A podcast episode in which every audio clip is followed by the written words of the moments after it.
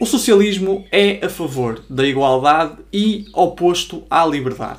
O socialismo quer que toda a gente ganhe exatamente a mesma coisa e não tem medo de abdicar da liberdade individual para conseguir atingir esse objetivo. Nós já ouvimos esta ladainha várias vezes, nós estamos completamente cansados desta ladainha. Eu, inclusivamente, só não tiro todos os cabelos da minha cabeça por causa desta ladainha, porque já não disponho de cabelos na minha cabeça. E o objetivo deste episódio do Javardo Intelectual é precisamente discutir essa questão do socialismo e da liberdade. Ok? Então vamos lá.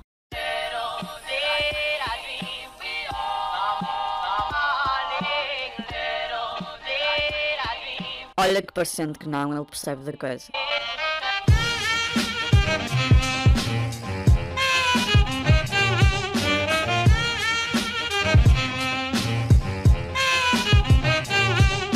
Olá meus amigos, está tudo bem convosco? Espero que esteja, espero que esteja porque hoje é domingo e é dia de vídeo. Desta vez não iremos fazer um react, iremos fazer um javardo intelectual. Que eu sei que vocês gostam, sei que vocês gostam de sair um bocadinho daqui do estilo de react e falar de uma forma um bocadinho mais aberta de determinados temas. Falar de uma forma um bocadinho mais sistematizada de diversos temas. Não estou a dizer que os meus reacts não são sistematizados, que os meus reacts não têm aqui uma espécie de preparo, mas é óbvio que estes vídeo estes javardo intelectuais, como eu lhes gosto de chamar, apesar de serem javardos, têm uma preparação maior, exigem aqui um pensamento maior da minha parte, um exercício de pensamento maior da minha parte e, portanto, para que vocês possam ajudar de alguma forma esta produção de conteúdo e possam também, de certa forma, contribuir para a anulação da minha síndrome de impostor, coloquem comentários, digam o que é que acharam, ponham um gosto nesta porcaria e subscrevam o canal, ok? Eu preciso de algum tipo de feedback para perceber se efetivamente isto vale a pena ou não, porque eu, quando estou a gravar estes vídeos, fico extremamente inseguro porque eu estou a olhar para uma câmara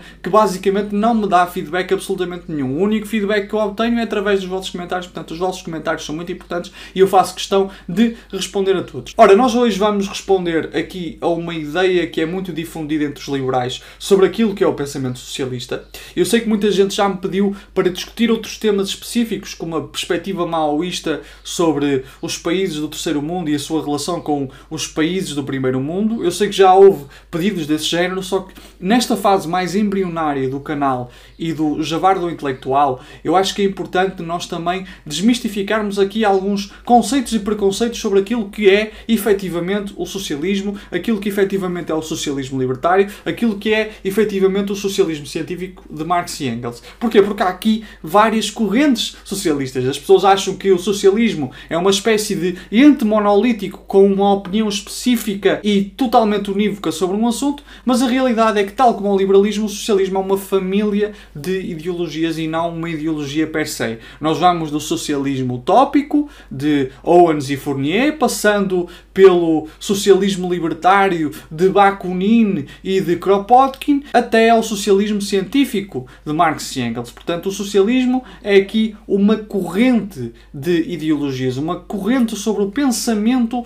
em relação àquilo que é o funcionamento da sociedade. Mas agora, se nós falarmos do socialismo de um modo geral, o que nós podemos dizer é que o socialismo não é de todo oposto à ideia de liberdade. E nem tampouco o socialismo é aqui a favor de uma ideia de igualdade abstrata. Lembrem-se que o princípio da igualdade, que está plasmado nas nossas constituições, muitas delas formadas após as revoluções liberais, é fundamentalmente um princípio liberal e é esta igualdade abstrata. Ora, esta igualdade abstrata é extremamente criticada por Marx, por Engels e por Lenin. Lenin chega mesmo a dizer que esta ideia abstrata de igualdade é fundamentalmente uma ideia muito burguesa daquilo que deve ser uma sociedade justa. E o que é que é esta igualdade na prática? Será que é justo que uma pessoa com necessidades específicas tenha o mesmo tipo de tratamento que uma pessoa que não sofra, por exemplo, de uma neurodivergência?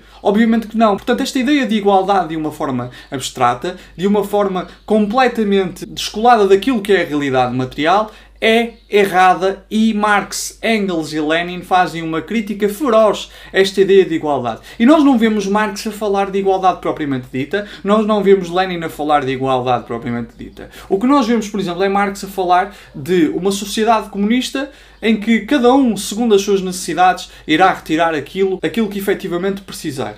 O que vemos em Lenin é que ele não defende de todo a ideia de que nós, numa sociedade socialista, vamos ganhar todos o mesmo. Não, muito pelo contrário. Se vocês lerem o Estado e a Revolução de Lenin, o que podem ver é que ele diz que a cada um segundo a sua produção. Lenin acredita que a partir do momento em que os meios de produção forem socializados, deixa de haver aqui uma classe capitalista que fica com o nosso excedente de produção e, portanto, nós vamos passar a receber, nós vamos passar a extrair da nossa produção aquilo que efetivamente é o produto da nossa produção. E o produto da nossa produção é sempre diferente do produto da produção de outrem. Nem toda a gente produz o mesmo. Ao passo que, por exemplo, o que acontece no capitalismo é que a maioria das pessoas estejam a trabalhar numa fábrica, estejam a trabalhar num call center e, independentemente do input que realmente deem ao seu trabalho, recebem um salário mínimo. E, portanto, na realidade, aquilo que produz igualdade de resultados, que é o que muita gente acusa os socialistas de quererem, é o capitalismo. E certamente estão no vosso trabalho, olhar para aquele colega que não trabalha tanto quanto vocês,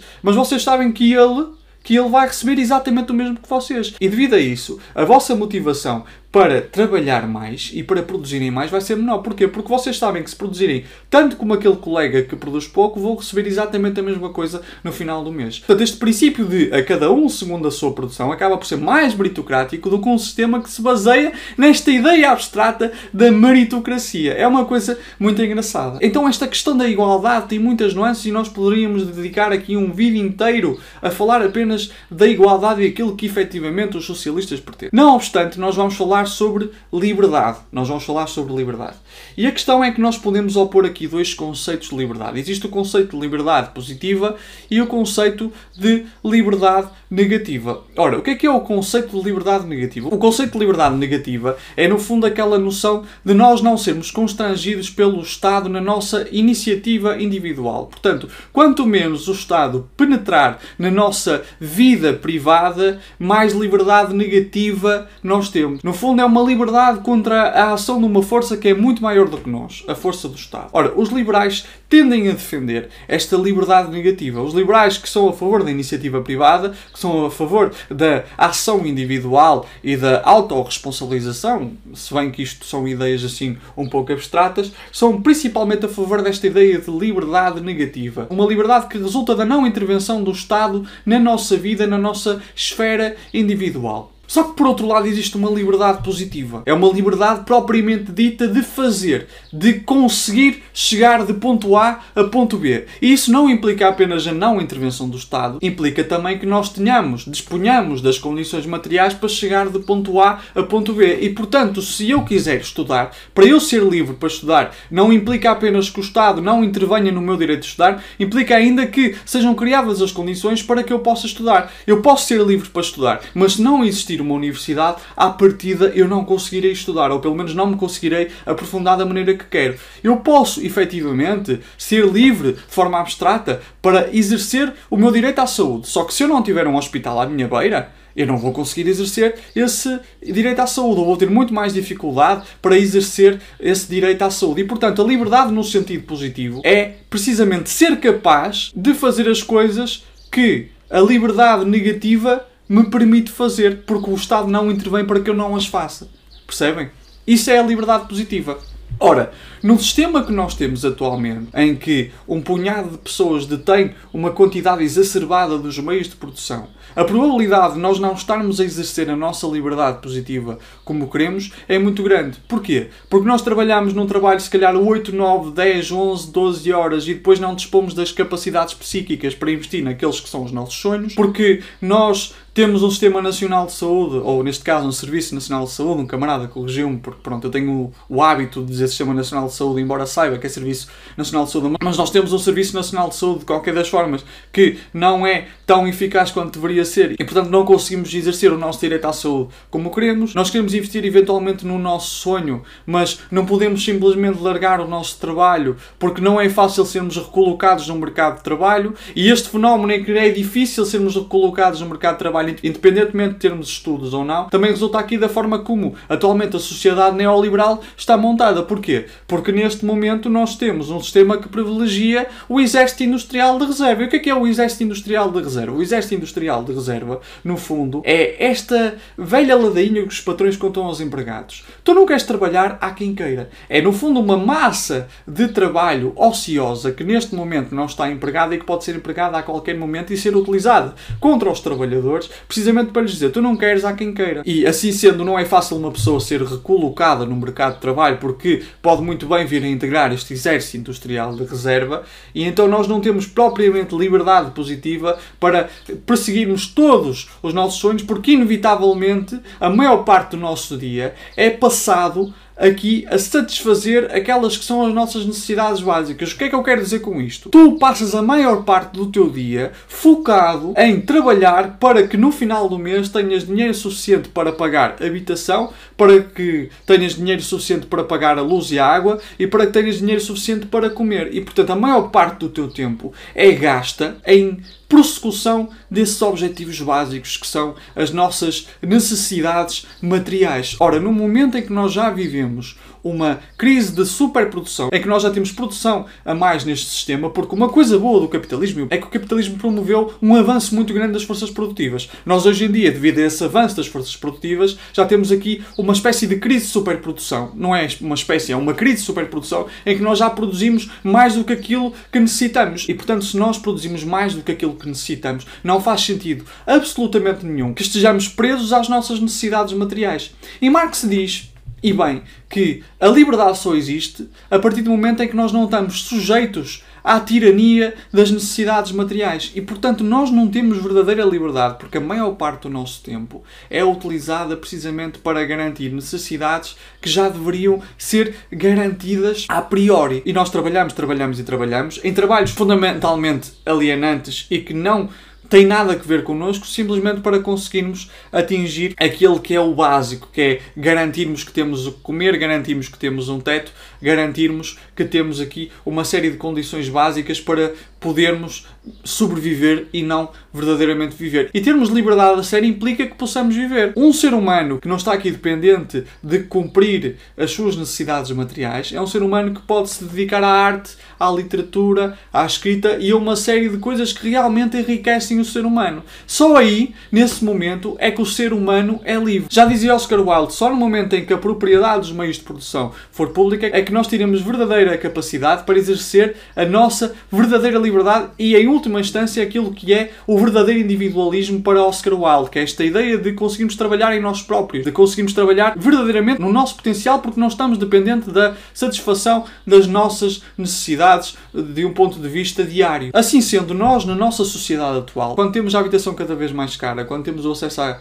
saúde cada vez mais limitado, quando temos o acesso à educação cada vez mais limitado, não somos verdadeiramente livres. E houve uma corrente liberal, pasmem-se, que efetivamente admitiu que a liberdade não pode ser apenas aqui um conceito de não intervenção do Estado, mas também tem de implicar aqui a noção do seu lado positivo. E houve liberais, inclusive Keynes, porque Keynes efetivamente era um liberal. Keynes não era um socialista, como muita gente diz. Keynes era um liberal que, no fundo, acabava por queria proteger o liberalismo de si próprio, havia aqui uma corrente liberal que advogava que o Estado deveria intervir de alguma maneira para que a nossa liberdade positiva fosse efetivamente potenciada, porque um indivíduo não é verdadeiramente livre se estiver completamente sujeito às forças de mercado e essas forças de mercado implicarem que ele não tenha acesso à educação, à saúde e a uma série de coisas que lhe permitem que se emancipe enquanto indivíduo.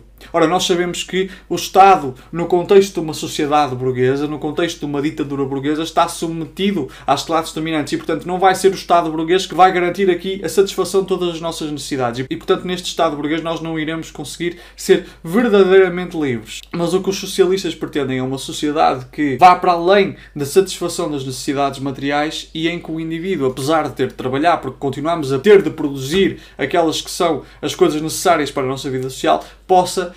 também usufruir daquele que é o seu potencial, escrevendo, lendo, pintando, atuando, encenando, etc. Isso é verdadeiramente liberdade. Para Marx, liberdade é nós não estarmos aqui sujeitos à tirania das necessidades materiais. E uma sociedade socialista é precisamente isso. Assim sendo, os socialistas são talvez os maiores advogados da liberdade. São talvez os maiores defensores da liberdade. Mas não é esta liberdade enquanto conceito abstrato, é uma liberdade vinculada às condições materiais. E uma liberdade vinculada às condições materiais é uma liberdade positiva. E só para rematar este episódio do Javardo Intelectual, eu gostaria de vos ler aqui uma passagem de um artigo que foi escrito pelo David Harvey e depois foi traduzido pela Jacobin Brasil, está bem? Li Marx dizendo que a tarefa é de maximizar o reino da liberdade individual, mas isso só pode ocorrer quando conseguirmos lidar com o domínio da necessidade.